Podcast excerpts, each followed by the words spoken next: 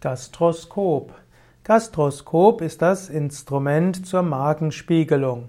Mit dem Gastroskop kann man den Magen und auch den Zwölffingerdarm untersuchen.